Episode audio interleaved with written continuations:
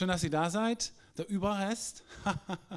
Viele sind schon im Urlaub, manche werden auf dem Weg sein, und, aber wir sind hier und das ist gut. Bist du da?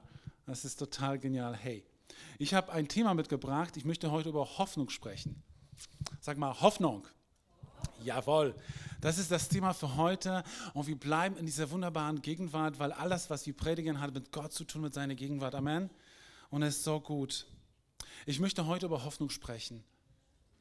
Es ist Gott sehr wichtig, weil Gott selbst, selbst Hoffnung hat und weil Hoffnung von ihm kommt. Es ist das Original. Und im Gottes Stellenwert ist Hoffnung ganz oben.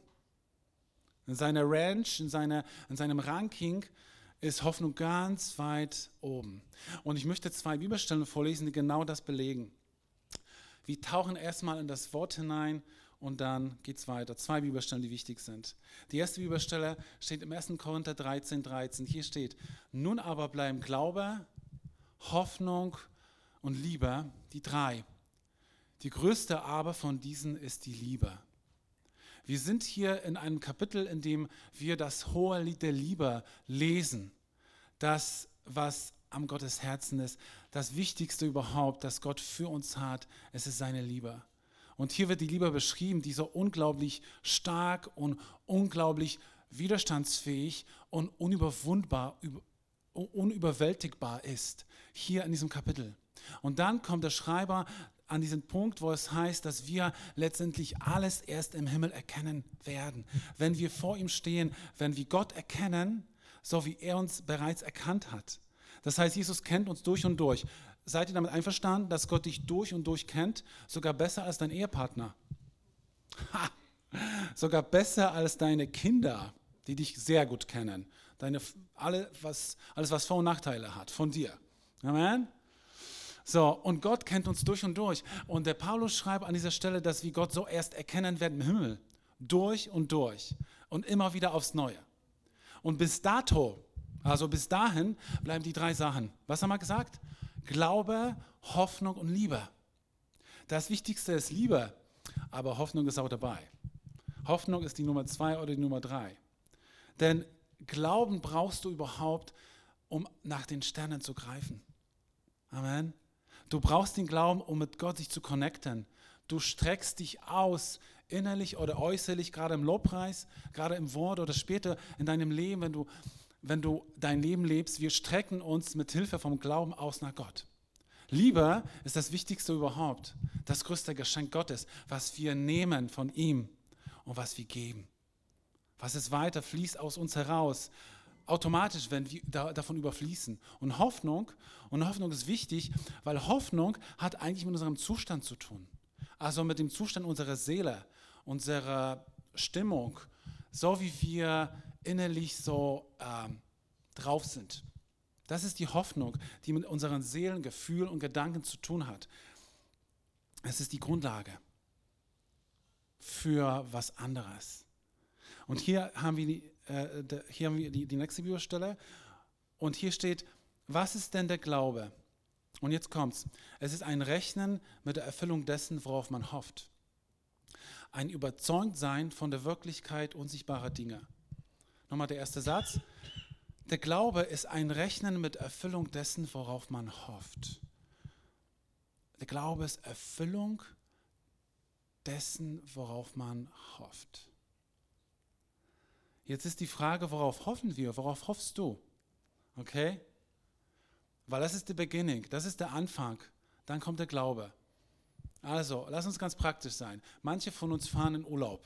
Okay? Und die Hoffnung ist, hoffentlich passiert kein Unfall. Okay? Hoffentlich funktioniert alles. Hoffentlich vergessen wir nichts. Hoffentlich ist das Wetter gut. Hoffentlich ist es heute nicht zu heiß. Hoffentlich kann ich mich heute irgendwo abkühlen. Hoffentlich schafft unser Kind die erste Klasse. Hoffentlich bleibe ich gesund. Hoffentlich kann ich so lange leben, wie es nur geht. Hoffentlich schmeckt das Mittagessen heute. Das sagen die Männer. Ja. Hoffentlich bleibt meine Frau so hübsch, wie sie ist. Natürlich. Und so weiter und so fort. Das hoffen wir. Das ist unsere Hoffnung, oder? Hoffentlich wird es irgendwie gut mit der Welt und so weiter und so fort. Und wir merken dabei, dass dieses Hoffen eigentlich auch viel mit Sorgen zu tun hat, oder? Also eigentlich heißt es, ich mache mir Sorgen. Wenn wir jetzt in Urlaub fahren, ich mache mir Sorgen, dass wir Unfall bauen. Ich mache mir Sorgen um mein Kind, ich mache mir Sorgen um meine Zukunft. Aber es ist vermischt mit dieser Hoffnung. Es ist schon, es ist schon gut, es ist schon okay. Okay, es ist schon, es ist, wir sind auf dem Weg. es ist schon okay, ja gut. Wir sind auf dem Weg. Das ist das, was wir hoffen und wir sind ganz ehrlich, oder? Wir hoffen das Beste. Aber dabei geht es nicht nur darum, worauf wir hoffen, sondern auf wen wir diese Hoffnung setzen. Eigentlich auf wen wir hoffen. Wer ist die, wer ist die Person? Und natürlich setzen wir, was heißt natürlich? Ah, natürlich so ist es nicht. Im Leben, im Alltag ist es, sieht es manchmal nicht so aus. Ähm, es ist nicht so einfach. Aber wir wollen unsere Hoffnung auf Gott setzen, oder? Wir wollen unsere Hoffnung auf Gott setzen. Und jetzt sage ich, jetzt sage ich auch warum. Weil Gott nur Gutes denkt. Er hat ausschließlich gute Gedanken über deinen Urlaub. Er hat ausschließlich gute Gedanken über dein Kind. Er hat ausschließlich gute Gedanken über deine Frau, über deinen Ehemann oder deine Verwandtschaft, dein Umfeld. Er hat ausschließlich gute Gedanken über deine Zukunft. Er hat ausschließlich gute Gedanken über dein Mittagessen. Er hat ausschließlich gute Gedanken. Und das ist der Grund, worauf wir unsere Hoffnung setzen. Und wir lesen diesen Grund in der nächsten Bibelstelle. Das ist schon der erste Höhepunkt der Predigt, aber es geht weiter. Okay, hier steht nämlich, denn ich weiß, was für Gedanken ich über euch habe. Also Gott weiß, was er denkt über uns. Erstens. Er ist total davon überzeugt, was er weiß, dass er über uns denkt, spricht der Herr. Und jetzt Gedanken des Friedens und nicht des Unheils, um eine Zukunft und eine Hoffnung uns zu geben. Okay? Das ist ein gutes Wort. Lass mich das nochmal vorlesen, ich liebe es. Denn ich weiß, was für Gedanken ich über euch habe, spricht der Herr. Gedanken des Friedens und nicht des Unheils, um euch eine Zukunft und eine Hoffnung zu geben. Gott hält die ganze Welt in seiner Hand. Und er hat Frieden darüber. Das, was die Welt, das, was wir momentan vielleicht nicht sehen können, das, was viele Menschen nicht sehen können, aber wir sind deshalb hier, weil wir nicht nur Nöte haben, Bedürfnisse und wissen, wo, wir, wo, es, wo es uns gedient werden kann, sondern wir sind seine Botschafter, wir sind seine Söhne, seine Töchter und Gott möchte uns etwas geben, was diese Welt verändert. Von innen nach außen. Und das beginnt bei mir, das beginnt in meiner Familie, an Undenken, das beginnt in meinem Umfeld auf der Arbeit, das beginnt in meiner Straße, in meinem Viertel, in meiner Stadt. Und in die, in, das beginnt in der ganzen Region, die Gott uns geschenkt hat. Diese Region hat uns Gott geschenkt, damit diese Region überflutet wird mit Hoffnung, mit guten Gedanken, Gedanken des Friedens und der Zukunft, nicht des Unheils. Also der Punkt ist, Gott schaut voller Zuversicht in die Zukunft. Und für mich ist das die Definition der Hoffnung. Du kannst bei Google äh, oder es gibt andere Suchmaschinen außer Google, die heißt auch Google wahrscheinlich, ich habe keine Ahnung. Du kannst nachher, du kannst recherchieren, was Hoffnung bedeutet. Und das ist sowas wie eine positive Erwartung in die Zukunft, zuversichtliche Erwartung in die Zukunft. Ja? So, das klingt gut. Das klingt gut. Hey, aber hast du, also, aber wo kommt das denn her? Hm? Genau, das ist die Frage. Und hier haben wir die Quelle. Gott schaut zuversichtlich in die Zukunft. Und nicht nur, weil er irgendwann wieder kommt.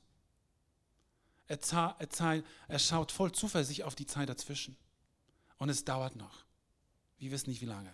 Möchte Hoffnung in dieser Stadt, in dieser Region, in meinem Leben. Er schaut volle Zuversicht in die Zukunft. Und wenn er das kann, dann möchte er, weil er sein guter Vater ist, dass wir das auch können dass wir voller Zuversicht in die Zukunft schauen. Und er führt uns manchmal, oder eher, ja, okay, unser Leben, unser, unser Leben führt uns manchmal durch Täler der Totenschatten. Okay, so ist das Leben. Psalm 23. Aber da steht auch in diesem Psalm, aber ich fürchte kein Unheil. Auch wenn ich wandere durch den Tal der Totenschatten, fürchte ich kein Unheil, sagt David. Warum? Er hat das schon gelesen. Er hat das hier schon gelesen. Er, hat, er denkt der Gedanken des Friedens und nicht des Unheils. Und er möchte nicht nur, dass wir durch den Tal durchgehen und irgendwie überleben, sondern Gottes Vorstellung ist, wenn dein Tal vielleicht deine Familie ist, wenn dein Tal vielleicht deine Arbeit ist oder dein Tal dieser Stadt, was auch immer ist, er möchte, dass zu einem fruchtbaren Tal wird.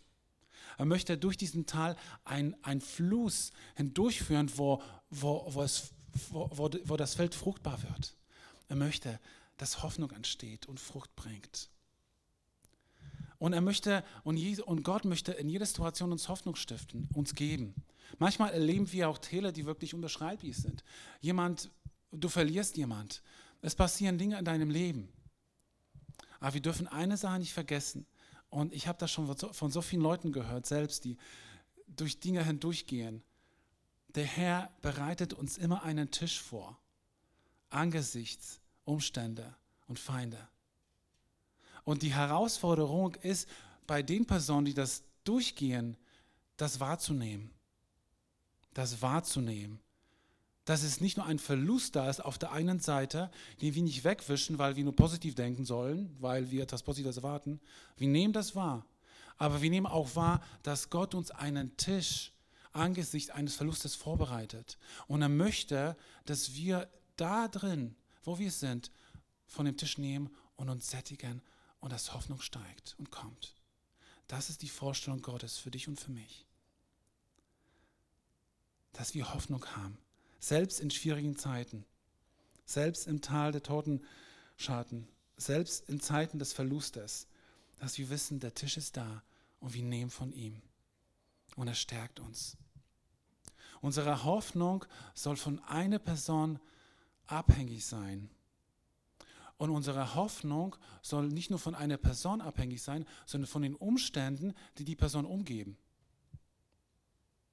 Und zwar ist es oft so, dass unsere Hoffnung abhängig ist von Menschen, die uns umgeben, von den, von den Situationen, wo wir denken, oh Mann, also ich ertappe mich so oft und meine Frau weiß das besser als jeder von euch wie oft ich denke, oh, nicht hoffentlich, dass die Kinder wieder krank werden. Also ich kann nicht krank machen, weil tralalalala, sie kann auch nicht. Und wir sind sofort in dem Modus, wo sie mir predigst, hör auf damit. Und ich bin so sackig, weil ich weiß, sie hat recht. Oh, das bringt mich auf die Palme. Sie hat recht. Sie hat recht. Mach dir keine Sorgen. Nein, ich hoffe, dass du machst die Sorgen. Und sie lenkt, sie versucht meinen Blick so, sie, guck mal, guck da, nicht da, ja, guck mal zu ihm. Guck mal zu ihm.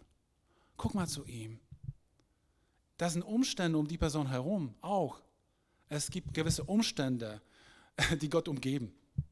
Wisst ihr, es gibt Umstände, da, da ist viel Freude um ihn herum.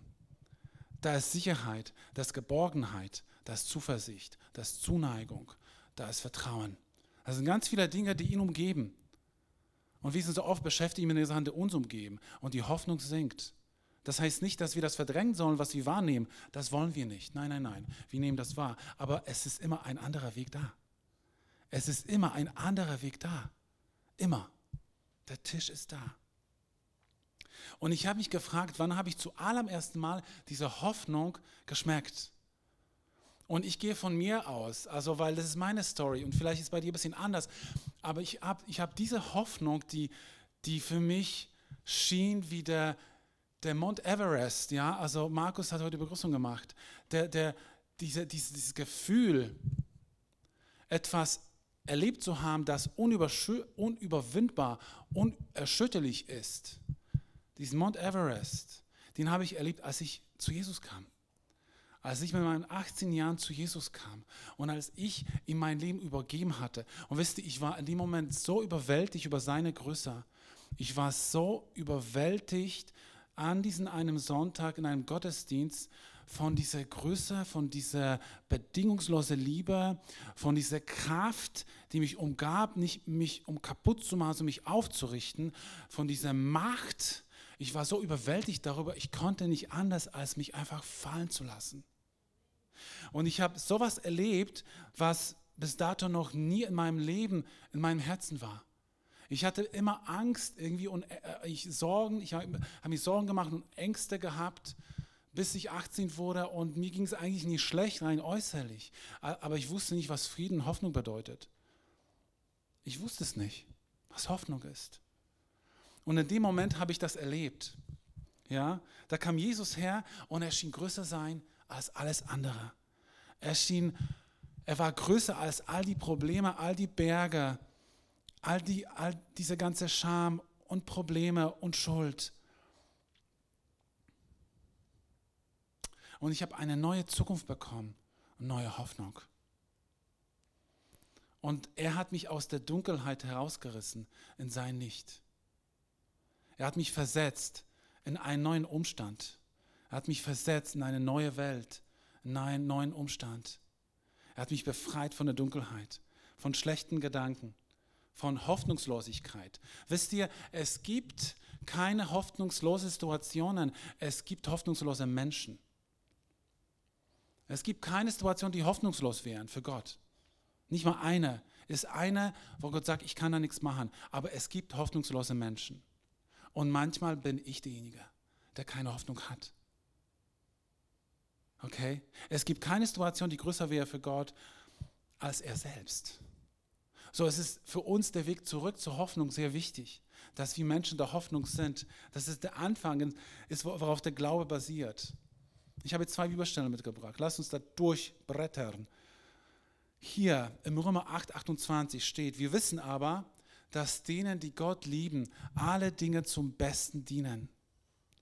Denen, die nach seinem Vorsatz berufen sind alles dient zum Besten. Und der Clou ist dabei, dass nicht alles, was dir widerfährt, von Gott kommt. Dass nicht alles toll und gut ist, was dir widerfährt, was du erlebst oder erlebt hast. Aber Gott nimmt all das und er möchte, dass es zum Besten für dich wird und für deine Familie. Er möchte diesen Umstand nehmen und er dreht das zum Positiven.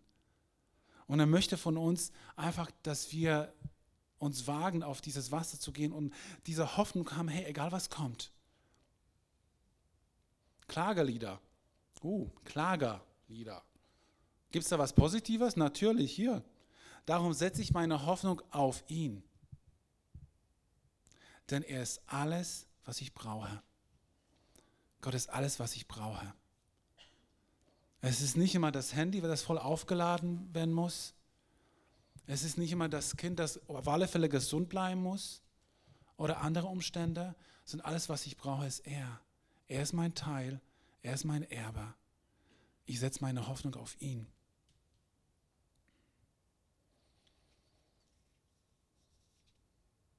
Aber so wie gesagt, wir verlieren Hoffnung.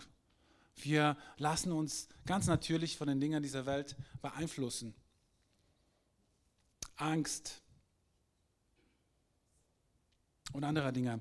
Und ich habe jetzt, ich möchte jetzt über jemanden erzählen aus der Bibel, der durch sehr hoffnungslose Situationen gegangen ist und der sich in eine hoffnungslose Situation befunden hat.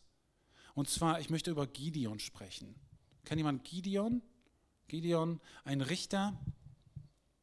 Lange Zeit bevor Israel sich den Wunsch geäußert hat, den König zu haben, hat Gott Richter eingesetzt die über Israel regiert haben, beziehungsweise die, ihn, die Richter, die Stimme Gottes waren für das Volk, waren Propheten und die haben auch tatsächlich auch gerichtet. Gideon war eine von diesen. Und Gideon stammte aus einem sehr kleinen Stamm, war einer der geringsten. Jedenfalls so spricht er darüber. Er fand sich nicht sehr wertvoll und ja, und die Geschichte beginnt in einer Zeit, wo Israel immer wieder überfallen wird. Das sind Midianiter, Feinde Israel, die immer wieder Israel überfallen und berauben. Israel war in einer Zeit damals, der, in der sie nicht mit Gott so gelebt haben. Gott hat Feinde geschickt und sie wurden immer wieder beraubt, immer wieder. Da kam Ernte in das Land, die haben geerntet und kamen die Midianiter, die haben sie beraubt. Und so war Gideon in dieser Situation, über die ich spreche, in eine Berghöhle und hat Weizen geschlagen. In eine Höhle. Nicht draußen, sondern in eine Höhle war er und hat Weizen geschlagen, um Weizen zu gewinnen. Und er war wirklich in einer Situation, die nicht gut für ihn war und für das Volk. Die haben einfach immer Angst gehabt. Und da kam Gott in diese Situation und hat zu ihm gesagt, hey, du mächtiger Held. Hey, du mächtiger Held. Und wisst ihr, der hat sich gar nicht danach gefühlt. Als der Engel Gottes zu ihm gesagt hat, hey, du mächtiger Held. Ja, das war alles, alles drumherum nicht, sah nicht danach aus. Aber Gott sah etwas in ihm und hat etwas in ihm geweckt. Und wir müssen manchmal geweckt werden. Wir müssen manchmal geweckt werden von diesem und dass, und dass der Staub von unserer Seele einfach weggeschüttelt wird, damit wir aufstehen innerlich und Hoffnung ergreifen. Und das geschah in Gideon. Gideon Gott ist Gideon begegnet in dieser Zeit mehrmals. Und Gideon brauchte immer wieder einen Beweis, Gott, bist du wirklich da, bist du bei mir? Und es geschah alles, was, was, was, was Gideon von Gott verlangt hatte.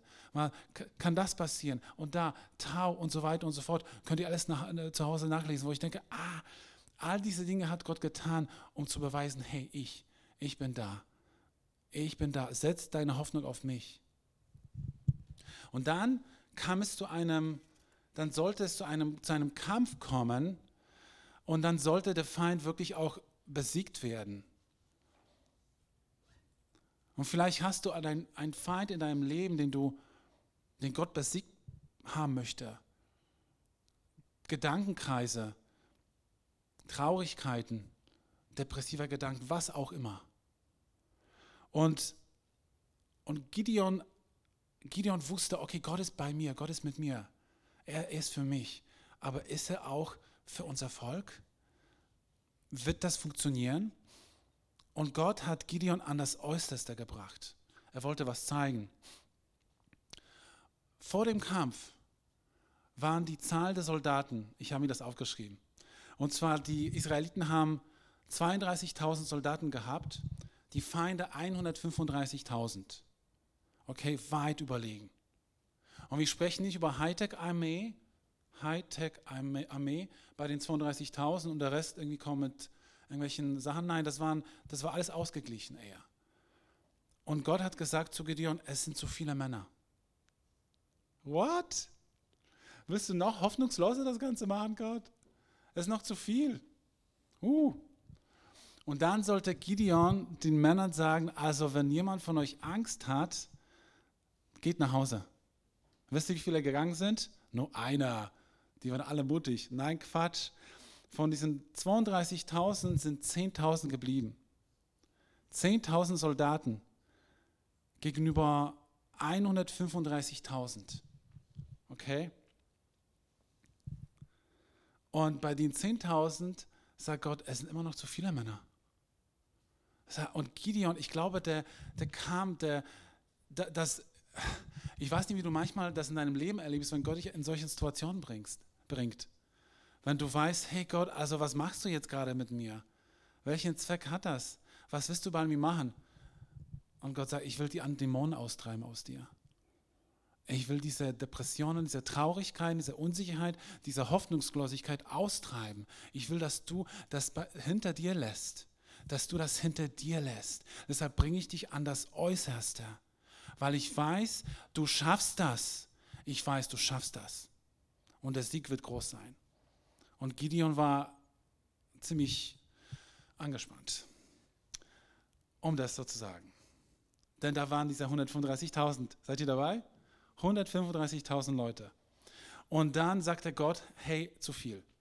Und dann sollten die Männer, da war ein Bach, die sollten Wasser trinken. Ich weiß nicht, wie ich das, das, tun würde, aber es gab zwei Möglichkeiten. Entweder trinkst du wie ein Hund, ähm, sorry, das ist so, oder du nimmst die, äh, das Wasser in die Hand und trinkst eben anders als die anderen. Und Gott meinte, und du nimmst die, die das Wasser in die Hand genommen haben. Und den Rest äh, entlässt du.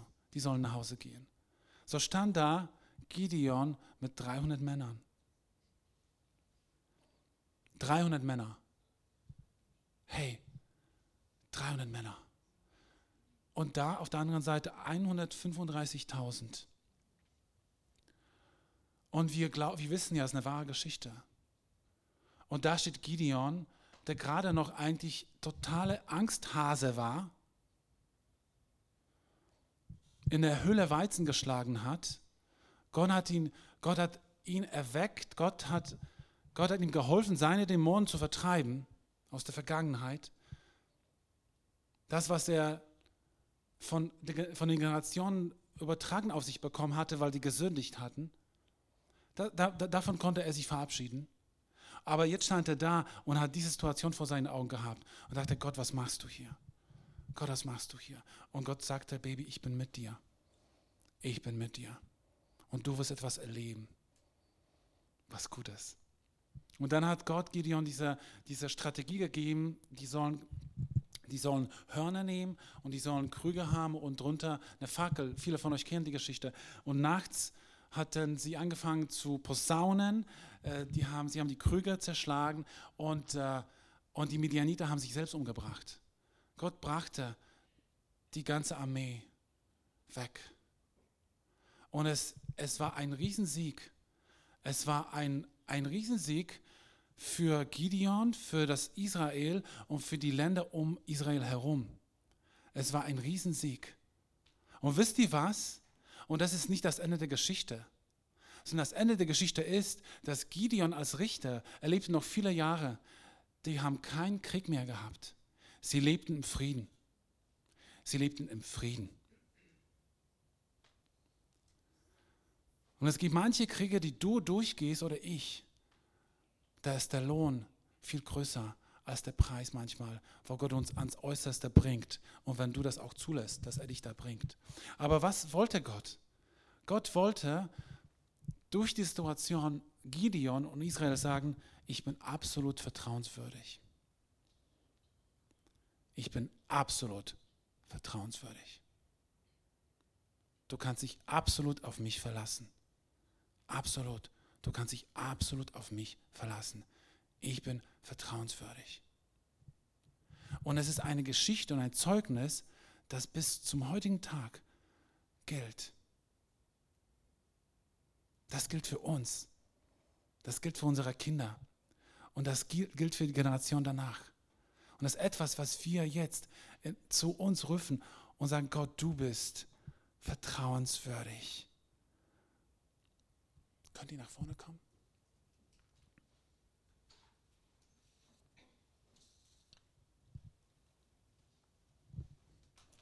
Gideons Hoffnung war wieder da. Gideon wusste, dass Gott fähig ist, jeden Berg zu versetzen.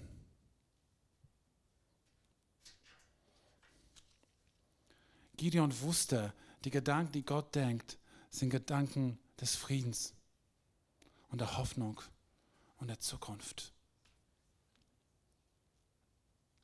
Und ich möchte, dass du dich an all das Gute erinnerst, was Gott für dich gemacht hat. Vielleicht bist du hier und, und du hast diese Hoffnung nicht. Du hast sie irgendwie verloren. Dann versuch dich an all das Gute zu erinnern, was Gott dir bereits geschenkt hat. Wo Gott dich berührt hat, wo Gott dich geheilt hat, wo Gott wirklich dich von den Ängsten freigesetzt hat, wo Gott Ketten zerbrochen hat in deinem Leben, deinen Körper geheilt hat wo du seine Liebe so stark erlebt hast. Denk drüber nach. Denk, erinnere dich dran, erinnere dich dran. Ich glaube, dass Gideon im Laufe seines Lebens, er hat sich immer wieder daran erinnert. Als er alt wurde, er wusste ganz genau, hey Gott, ich habe meine Hoffnung, ich werde sie nie verlieren. Auch wenn ich manchmal in Schwierigkeiten bin, ich denke immer noch dran. Ich denke immer noch an den Tag, als du mich gefunden hast in dieser Berghöhle das war meine Begegnung, Gott. Das war meine Bekehrung. Das war meine Wiedergeburt.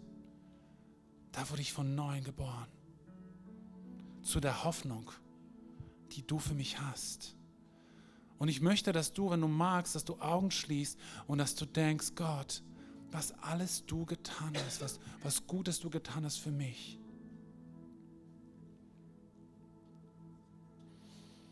Wir setzen unsere Hoffnung auf dich, Gott. Wir setzen unsere Hoffnung auf dich. Du bist absolut vertrauenswürdig. Du bist voller Zuversicht. Du denkst gute Gedanken über uns, Gott. Herr, wir kommen zurück zu dir. Wir danken dir, Herr, dass du diese Hoffnung hast für uns, die die Sorgen gehen lässt. Dass die Ängste gehen, Gott. Danke, dass du ein großer Gott bist, Herr. Du warst es für Gideon und du bist es für uns. Und wir danken dir, Herr, für den Tisch, den du für uns vorbereitest, immer wieder aufs Neue. Und dass du möchtest, dass wir das wahrnehmen, dass trotz Situationen du da bist und dass du möchtest, dass wir essen und gestärkt werden. Und auch wenn wir durch ein Tal der Totenschatten gehen, du bist da. Und wir fürchten kein Unheil, denn du bist bei mir.